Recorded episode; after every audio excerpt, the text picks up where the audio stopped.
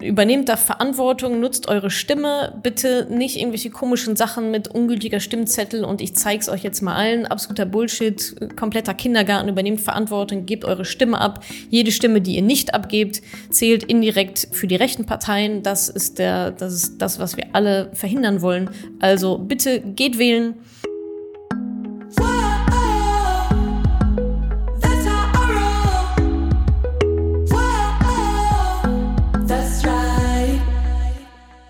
Ihr Money Pennies, herzlich willkommen zu einer besonderen Podcast-Folge. Es geht um die Bundestagswahlen, die ja stattfinden am 26. September. Und ich habe mir mal die Wahlprogramme der großen Parteien angeschaut und ja, gebe euch hier ein paar Stichpunkte, lese ein bisschen was vor aus den Wahlprogrammen. Keine Angst, nicht zu langweilig, nicht, nicht zu trocken, damit ihr hoffentlich eine fundierte Wahlentscheidung treffen könnt und bitte unbe unbedingt wählen geht. Ähm, ganz wichtig nochmal hier vorab, in diesem Podcast geht es um feministische Themen und um Geld, Money, Zaster, Vermögen, Vermögensaufbau. Das heißt, zum Thema Klimawandel oder Kinderpolitik, Familienpolitik, was auch immer, gibt es ganz, ganz andere tolle Quellen. Ich lege euch auf jeden Fall natürlich den Valomat ans Herzen und auch Wahltraut, feministische Valomat sozusagen. Schaut da gerne auch vorbei. Jetzt gibt's von mir aber erstmal ein paar feministische Themen. Ich schaue mir an, was die Parteien zum Beispiel zum Thema Ehegattensplitting vorhaben. Dann geht es auch an Schwangerschaftsabbruch auch ein super wichtiges Thema. Rente natürlich. Was haben die da vor? Wer soll in die gesetzliche Rente einzahlen und so weiter und so fort. Und auch noch ein paar weitere Informationen zur Kapitalertragssteuer, Abgeltungssteuer. Ja, sehr wichtig für uns Anlegerinnen. Da sollen nämlich die Steuern erhöht werden. Das ist der Plan einiger Parteien. Also da die Lauscherchen auch schön offen halten. Und dann bekommt ihr am Ende noch ein paar andere Informationen zum generellen privaten Vermögensaufbau, Erbschaftssteuer, Vermögensteuer, neue Einkommensteuersätze und so weiter. Einfach, dass ihr da einen guten Überblick habt, wer in dem Bereich was vorhat und hoffentlich eine gute fundierte Wahlentscheidung treffen könnt. Bitte, bitte geht wählen und jetzt viel Spaß ja bei dieser kleinen Faktensammlung zur Bundestagswahl 2021. Wir haben uns angeschaut, wie stehen die verschiedenen Parteien zum Thema Schwangerschaftsabbruch und auch zu dem Werbeverbot für Frauenärztinnen, um einen Schwangerschaftsabbruch durchzuführen. Und hier ist das Ergebnis. Ganz konkret geht es hierbei um die Paragraphen 218 und 219a im Strafgesetzbuch. Nochmal zur Erinnerung, was bedeuten diese Paragraphen? Paragraph 218. Dieser Paragraph klärt einen Schwangerschaftsabbruch zur Straftat. Nur bei Einhaltung bestimmter Regularien ist er straffrei. Ein Schwangerschaftsabbruch ist in Deutschland also nicht legal, lediglich straffrei. Ist auch nochmal ein Unterschied. Paragraph 219a. Dieser verbietet zudem die Werbung für Schwangerschaftsabbrüche. Das heißt, Ärzte und Ärztinnen dürfen zwar darüber informieren, dass sie Abtreibung durchführen, weitere Informationen über das Wie sind aber verboten. Das erschwert natürlich ungewollt Schwangeren den Zugang zu sachlich fundierten Informationen und lässt sie in dieser ohnehin schwierigen Situation absolut im Stich. Übrigens dürfen fachfremde Personen Informationen zu Schwangerschaftsabbrüchen öffentlich teilen. Im Gegensatz zu den Ärzten und Ärztinnen. Das hat also zur Folge, dass Abtreibungsgegner sich im Netz ordentlich austoben dürfen und es für Betroffene extrem schwierig ist, sich zu informieren, ohne verstörende Inhalte zu sehen. Aus konservativen Kreisen hört man ja immer wieder gerne, dass man durch den Paragraph 219a Lifestyle-Abtreibungen verhindern möchte, die angeblich durch Werbung entstehen würden. Ja, genau. Im Ergebnis bedeutet das, dass Frauen bevormundet werden und ihnen das Recht zur Selbstbestimmung über ihren eigenen Körper genommen werden. Wie ihr vielleicht auch mitbekommen habt, ist ja in Texas auch vor ein paar Tagen wurde das Gesetz nochmal extrem verschärft. Da geht es wirklich darum, dass Abtreibungen komplett illegal sind und auch mit Strafen einhergehen. Ich glaube, alles, was nach der sechsten Schwangerschaftswoche ist, also de facto sofort, illegal ist und auch strafrechtlich verfolgt wird und auch sogar die Personen, die irgendwie im Zusammenhang mit dieser Abtreibung dann stehen. Also das heißt, der Taxifahrer, der die Frau dahin gefahren hat zu der Klinik, der macht sich ebenfalls auch noch mit strafbar. Also absolut vollkommen absurd. Egal, wir sind in Deutschland, wir schauen uns mal an, was die Parteien dazu sagen. CDU, CSU, das lässt sich schnell zusammenfassen, die wollen, dass alles so bleibt, wie es ist. Punkt. Ja, ist ja auch immer am einfachsten, immer alles so zu lassen, wie es ist. Ne? SPD, die Position der SPD zum Thema der selbstbestimmten Entscheidung über das Austragen oder Beenden der Schwangerschaft ist nicht ganz eindeutig. Aber sie wollen den Paragraph 218 und 219 abschaffen sowie eine Kostenübernahme von Verhütungsmitteln einführen. Die Kosten für einen Schwangerschaftsabbruch sollen die Betroffenen aber weiterhin selbst zahlen.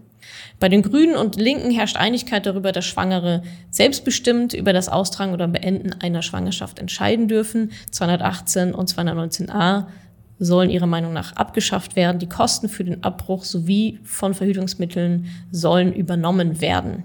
Die FDP vertritt nochmal eine bisschen andere Position. Sie ist für eine selbstbestimmte Entscheidung über das Austragen oder Beenden einer Schwangerschaft, aber gegen die Abschaffung von Paragraph 218. Hier geht es also um die Frage der Legalität des Abbruchs. Sie, also die FDP ist auch dafür, 219a, also das Werbeverbot abzuschaffen und dass die Kosten für einen Schwangerschaftsabbruch übernommen werden. Dafür ist die FDP auch, jedoch nicht die Kosten für Verhütungsmittel. Wie stehen die verschiedenen Parteien eigentlich zum Thema Ehegattensplitting? Genau das haben wir uns angeschaut. Ehegattensplitting ist ja oft ein Thema bei Madame Moneypenny. Vielleicht erinnert ihr euch, Ehegattensplitting besagt ist oder ist ein gewisser steuerlicher Vorteil für Ehepaare. Und das führt leider dazu, dass wenn der Mann deutlich mehr Geld verdient als die Frau, was ja leider immer noch oft die Regel ist, dass das Gehalt der Frau eigentlich komplett steuerlich wegrationalisiert wird, was wiederum dazu führt, dass in der Familie dann entschieden wird, Mensch, äh, du musst doch eigentlich gar nicht arbeiten, ist doch Quatsch, du kannst doch zu Hause bleiben bei den Kindern, es lohnt sich finanziell ja sowieso nicht. Das wiederum führt natürlich dazu, dass Frauen weniger in die Rentenkasse einzahlen und eben nicht ein eigenes Vermögen aufbauen können. Was die Parteien mit dem Ehegattensplitting vorhaben, seht ihr jetzt. CDU, CSU sowie die FDP halten an der gemeinsamen steuersparenden Veranlagung von Ehepartnern fest. SPD, Grüne und die Linken hingegen wollen das Ehegattensplitting abschaffen. Was sagen die einzelnen Parteien dazu? Die SPD schreibt, das Ehegattensplitting bildet die gesellschaftliche Realität nicht mehr ab und schließt viele Haushalte mit Kindern vor dem gewährten Steuervorteil aus. Ihre Vision, Ehegattensplitting für neu geschlossene Ehen ändern, für bestehende Ehen werden sie ein Wahlrecht einführen. Grüne mit der gleichen Begründung, ihre Vision, Ehegattensplitting für neu geschlossene Ehen durch eine individuelle Besteuerung mit übertragbarem Freibetrag ersetzen. Für bestehende Ehen soll das Ehegattensplitting in der heutigen Form beibehalten werden. Damit wollen sie einmal getroffene Lebensentscheidungen anerkennen und so verlässlich sichern. Linke haben auch wieder die gleiche ähm, Begründung natürlich. Sie wollen äh, vor allem auch Kinder fördern und das Ehegattensplitting abschaffen. Vision, das EGAT-Splitting wird durch familienfreundliche Steuermodelle ersetzt. Dabei soll das nicht ausgeschöpfte steuerliche Existenzminimum zwischen Eheleuten bzw. Lebenspartnerinnen und Lebenspartnern übertragbar sein.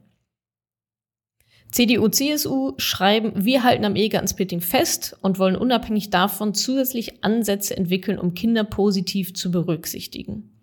Die FDP schreibt in ihrem Wahlprogramm, am Splitting-Verfahren für Ehe und eingetragene Lebenspartnerschaften wollen wir festhalten. Ebenso kann es sinnvoll sein, künftig stärker mit von der Steuerschuld abzuziehenden Steuergutschriften zu arbeiten. Dadurch wirken Freibeträge besser für die niedrigen und mittleren Einkommen. Ein wichtiges Thema bei den aktuellen Wahlen ist auch die sogenannte Kapitalertragssteuer. Was ist das? Wie der Name schon sagt, es ist eine Steuer auf Kapitalerträge. Heißt, Du verdienst ganz normal dein Geld, bekommst dein Einkommen, versteuerst das ja mit deinem normalen Einkommensteuersatz. Erstmal soweit nichts Besonderes. Du nimmst dann also dieses Geld, investierst das in deine Aktien, deine ETF-Sparplan und so weiter. Das arbeitet für dich. Und die Gewinne, die wiederum daraus resultieren, werden erneut versteuert. Und zwar mit 25 Prozent aktuell in Deutschland. 25 Prozent ist für die meisten deutlich weniger als der Einkommensteuersatz. Jetzt gibt es Bestrebungen, verschiedene Parteien, die sagen, das finden wir irgendwie doof. Wir möchten auch die Kapitalerträge, also die Gewinne aus Aktien, ETFs und so weiter, genauso hoch versteuern wie alle anderen Einkommen auch. Bedeutet, wenn du dir deine eigene Rente bauen möchtest, weil du es ja musst, weil gesetzliche Rente wird nicht sonderlich viel kommen, dann musst du eben deutlich mehr Steuern dann jetzt einberechnen. Das heißt, es wird deutlich, deutlich schwieriger, für die meisten Anlegerinnen, Kleinanlegerinnen, wirklich da auf den grünen Zweig zu kommen, weil die Steuerlast enorm viel höher sein würde, als es jetzt aktuell der Fall ist. Wie stehen jetzt die Parteien zur Kapitalertragssteuer? Soll die bleiben, angepasst werden oder ganz wegfallen? Das seht ihr jetzt. CDU und CSU sowie die FDP wollen die Kapitalertragssteuer auch Abgeltungssteuer genannt, in der jetzigen Form, also mit den 25 Prozent, so beibehalten. SPD, Grüne und die Linke wollen sie abschaffen. Die Grüne sagt dazu, wir wollen eine gleiche Besteuerung von Kapital und Arbeit durch die Abschaffung der Abgeltungssteuer, damit Zinsen und Kapitalerträge nicht geringer besteuert werden als Löhne und Gehälter. Die Linke schreibt, Einkommen aus Kapitalerträgen sollen nicht weiter bevorzugt werden, sondern nach denselben Sätzen versteuert werden wie alle Einkommen. Die Abgeltungssteuer für 25 Prozent soll abgeschafft werden. Ab Einschränkungen der Verrechnung von Verlusten aus Kapitalvermögen sowie den Sparerpauschbetrag wollen sie allerdings beibehalten. Dazu muss ich sagen, wenn Sie sagen, sollen versteuert werden wie alle Einkommen, das ist ja nicht so ganz korrekt, weil es werden ja lange nicht alle Einkommen gleich besteuert. Eine Erbschaft ist ja zum Beispiel auch ein Einkommen, die wird auch nochmal komplett anders besteuert. Nur so als Randnotiz. Zum Thema privater Vermögensaufbau habe ich auch noch einige spannende Infos für euch zusammengetragen. Let's go. Die FDP schreibt, damit Unternehmen nicht durch Erbgänge oder eine Substanzbesteuerung gefährdet werden, lehnen wir eine Verschärfung der Erbschaftssteuer oder die Wiedereinführung der Vermögensteuer ab. Mitarbeiter Kapitalbeteiligung sehen sie als Chance für den langfristigen Vermögensaufbau und möchten diesen somit etablieren. Die SPD dagegen möchte die Vermögensteuer wieder in Kraft setzen und sie sagen, mit einer effektiven Mindestbesteuerung werden wir die Überprivilegierung großer Betriebsvermögen abschaffen. Die Grünen sagen, Schrägstrich schreiben, ab einem Einkommen von 100.000 Euro für Alleinstehende und 200.000 Euro für Paare wird es eine neue Stufe mit einem Steuersatz von 45 Prozent geben. Steuersatz 45 Prozent soll eingeführt werden ab einem Einkommen von 250.000 Euro bzw. 500.000 Euro dann bei Paaren folgt eine weitere Stufe mit einem Spitzensteuersatz von 48 Prozent. Kapitalerträge werden unter Beibehaltung des Sparerfreibetrags mit dem individuellen Steuersatz veranlagt. Sie sagen weiter, wir werden die bislang nach, der, nach einer Zehnjahresfrist geltende Steuerfreiheit für Veräußerungsgewinne von Grundstücken und Immobilien abschaffen. Das war bis jetzt so oder ist, ist immer noch so, dass äh, nach zehn Jahren könnt ihr eure Immobilien, wenn sie privat gehalten sind, steuerfrei verkaufen. Das wollen die Grünen abschaffen. Auch werden wir die Steuerfreiheit für andere Veräußerungsgewinne, beispielsweise beim Handel mit Edelmetallen, Rohstoffen und Kryptowerten, abschaffen. Die CDU sagt, wir werden den Sparerpauschbetrag und die Arbeitnehmersparzulage erhöhen. Wir lehnen zusätzliche Lasten wie eine Wiedereinführung der Vermögensteuer ab. Die Linke sagt, sie wollen eine Begrenzung unangemessener Gebühren und Entgelte für Bankdienstleistungen. Es soll eine Vermögensteuer geben mit einem progressiven Tarif und einem Freibetrag für Privatvermögen von einer Million Euro pro Person. Ich denke, da bin ich mir jetzt nicht sicher, ob da Immobilienvermögen auch mit reinzählt. Muss ja, kann ja nicht nur Cash sein. Zudem ist bei sehr großen Vermögen auch eine Umverteilung zu Lasten von Vermögenssubstanz erforderlich. Für die Bewältigung der Corona-Krise wollen wir eine Vermögensabgabe erheben. Wir dämmen die Spekulation an den Finanzmärkten ein. Bei jeder Finanztransaktion soll ein Steuersatz von 0,1 Prozent fällig werden. Ein Thema, was euch alle beschäftigt und vor allem auch uns alle gleichermaßen betrifft, ist das Thema Rente. Das gesetzliche Rentensystem, so wie es aktuell aufgebaut ist, funktioniert ja nicht. Das haben wir mittlerweile alle mitbekommen. Die Frage ist jetzt, welche Ideen haben denn verschiedene Parteien, um damit umzugehen? Da fallen so Stichworte wie Grundrente, Mindestrente, eine gesetzliche Aktienrente. Gibt es verschiedene Ideen, wer da wofür steht und wie das Ganze vielleicht auch finanziert werden soll, ähm, seht ihr jetzt. Was haben die Parteien also beim Thema Rente vor? Schauen wir uns zuerst CDU, CSU an. Zusammengefasst kann man sagen, überraschenderweise auch hier wenig Neues, kaum Veränderungen beim Thema Altersvorsorge, wie bei manch anderen Themen ja auch. Vorsorgepflicht für Selbstständige wollen sie einführen. Es dabei den Betroffenen selbst überlassen, ob sie in die gesetzliche Rentenversicherung einzahlen oder für ihr Alter im anderen, auf anderem Wege vorsorgen. Sind für eine berufliche Reha, die Erwerbsminderungsrenten und die berufliche Altersvorsorge, das soll alles verbessert werden. Hier sind jedoch keine konkreten Maßnahmen oder Zahlen irgendwie bekannt oder auch benannt. Bei der privaten Vorsorge plant die Partei ein neues Standardprodukt mit wenig Bürokratie und Verwaltungskosten. Auch hier leider erstmal ohne konkrete, ohne konkrete ähm, Ideen oder Maßnahmen. Die SPD lehnt eine weitere Anhebung des Renteneintrittsalters ab. Beamte, selbstständige Freiberufler und Politikerinnen sollen in die gesetzliche Rentenversicherung aufgenommen werden. Sicherlich nicht uninteressant für alle Selbstständigen unter euch. Betriebliche Altersvorsorge wollen sie weiterhin ausbauen, insbesondere auch bei Kleinunternehmen. Für eine Riester-Rente wenden sie sich ab und fordert ein neues privates Altersvorsorgekonzept mit weniger Bürokratie. Die Grünen wollen das Rentenniveau bei 48 Prozent sichern, um zu verhindern, dass immer mehr Menschen auf eine Grundrente angewiesen sind. Dafür soll Folgendes passieren. Die Frauenerwerbstätigkeit soll erhöht werden, zum Beispiel durch ein Rückkehrrecht in Vollzeit. Die Beschäftigungssituation älterer Arbeitnehmerinnen soll verbessert werden und ein Einwanderungsgesetz soll ebenfalls geschaffen werden. Selbstständige sowie Abgeordnete sollen in die gesetzliche Rentenversicherung aufgenommen werden. Die Linke. Als Sofortmaßnahme soll das Rentenniveau auf 53 Prozent angehoben werden. Auch hier sollen wieder alle Erwerbstätigen in die gesetzliche Rente einzahlen, die bisher nicht eingezahlt haben. Selbstständige, Freiberufler, Beamte, Manager, was auch immer damit jetzt gemeint ist, weil die sind ja meistens angestellt. Und Politiker sollen ebenfalls einzahlen. Es soll eine Mindestrente von 1200 Euro geben sowie eine abschlagsfreie Rente ab 65 Jahren ermöglicht werden und die Ostrenten sollen ans Westniveau angeglichen werden. Die FDP sagt, es soll einen flexiblen Renteneintritt nach schwedischem Modell geben. Eine gesetzliche Aktienrente soll eingeführt werden. Es soll eine Basisrente geben, die höher ist als die Grundsicherung und somit ärmeren Rentnern den Gang zum Sozialamt erspart. Die betriebliche Altersvorsorge soll gestärkt werden und die sogenannte Doppelverbeitragung in der Krankenkasse abgeschafft werden.